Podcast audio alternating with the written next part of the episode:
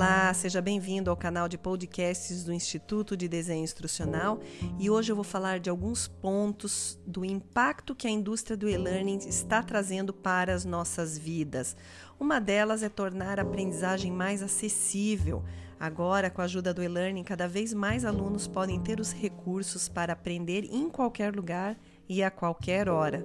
Além disso, está levando a educação a lugares remotos onde jamais existiam sequer escolas.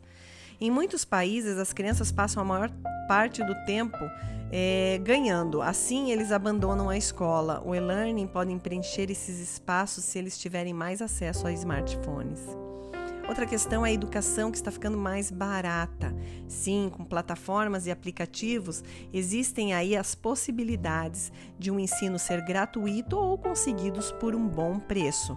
A, a melhor parte é de que esses aplicativos são cobertos em qualquer país, ou seja, um exemplo disso a Khan Academy ou a plataforma Udemy, que são os principais exemplos da oferta de ensino por bons preços a qualquer tempo. Assistência de aprendizagem personalizada. Muito se fala de personalizar a aprendizagem, a experiência de aprendizagem do aluno. Muitos aplicativos de learning estão usando inteligência artificial para monitorar o desempenho dos usuários e também promover uma experiência de aprendizagem personalizada. Juntamente nesses portais existem aí ambientes para troca, compartilhamento, colocação de dicas úteis, testar conhecimentos periodicamente e com muitas outras funcionalidades.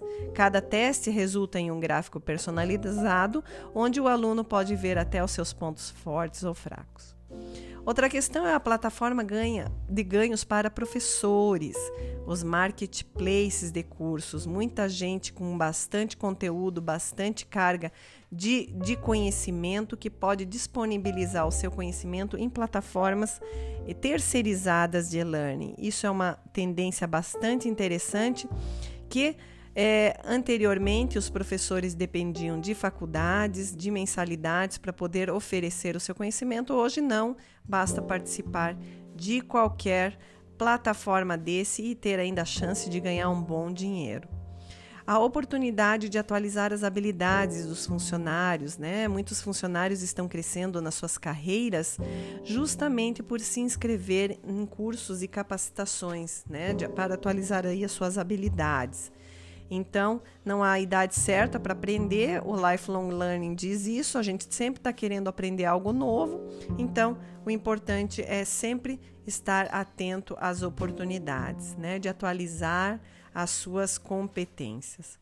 Outra questão é a aprendizagem divertida, o uso de recursos como realidade virtual, a realidade aumentada, estão sendo usados para ensinar alunos de diversos setores de uma maneira muito mais criativa e muito mais divertida. Então, a questão de detectar objetos reais, integrar elementos de AR neles, isso tudo combina com uma aprendizagem mais divertida. A conclusão que a gente tira aqui é que o futuro do e-learning ou da aprendizagem está evoluindo e ainda não atingiu o seu potencial. Existem muitos países onde a internet ainda é cara ou inexistente. Assim, para a indústria de learning, atingir todos os usuários do mercado ainda é uma tarefa um pouco impossível. No entanto, quando as coisas forem diferentes, como internet mais barata, todos com acesso, o que não pode demorar muito, a indústria também terá um impacto cada vez maior. Ficamos aqui por hoje, a gente conversa num próximo podcast.